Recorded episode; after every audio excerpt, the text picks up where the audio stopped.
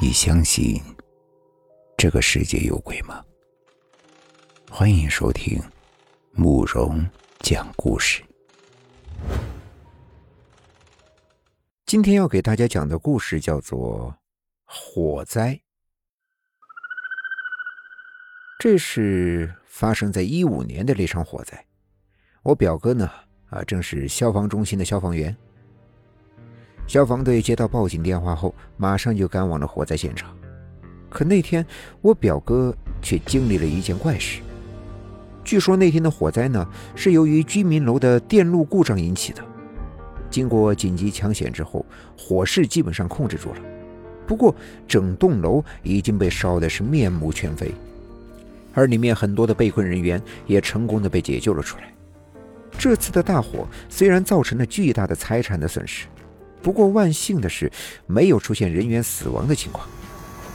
消防人员和救护人员配合默契，在慌乱的火灾现场有序地救治着每一位被困的居民。在他们的争分夺秒下，越来越多的被困人员得到了妥善的安置。一般来说呢，救援组将所有的被困人员救出之后，要协助灭火组一起参与灭火。不过那天呢，大火已经被控制住了。救援组并没有再另做安排，可就在他们准备撤离的时候，后面着火的楼层里却传出了一声急促的呼救：“救命！救命！救命！”老周，你听，有人在呼救。你你说啥呀？哪有什么声音啊？不对，里面还有人。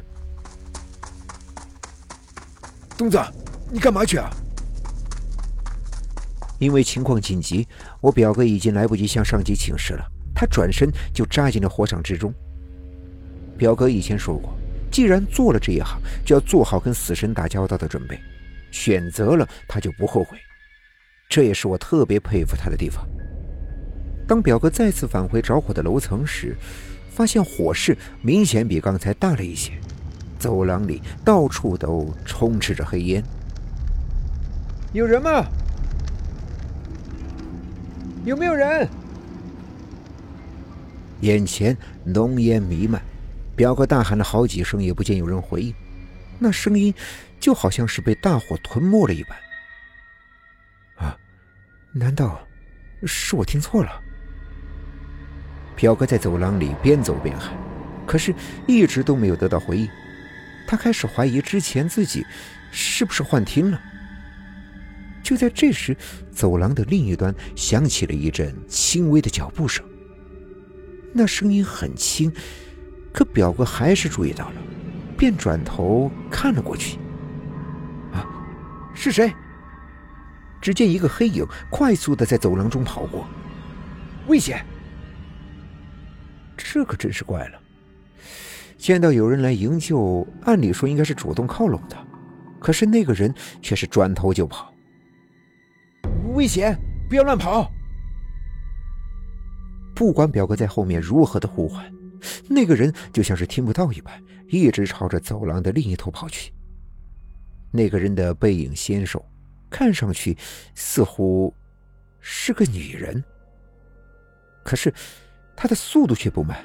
似乎有意在引导着我表哥向前跑。火场中还有很多明火在跳动，再加上浓密的黑烟，表哥担心他的安全，便一直在后面追着。可是，当转过一个弯的时候，前面的人竟然不见了。人呢？可眼前是走廊的尽头了，他又是一路追过来的，人怎么会？不见了。就在这时，一股怪异的感觉袭来，身后似乎有人走过。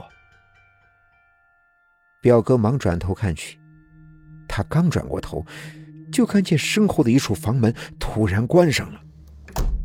表哥的心一下子又提了起来，难道这里还有别的人吗？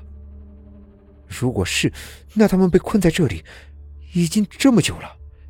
真不知道现在是什么情况。想到这儿，表哥忙着跑了过去，有些慌乱的转动了门把手，吱嘎的一声，门被推开了。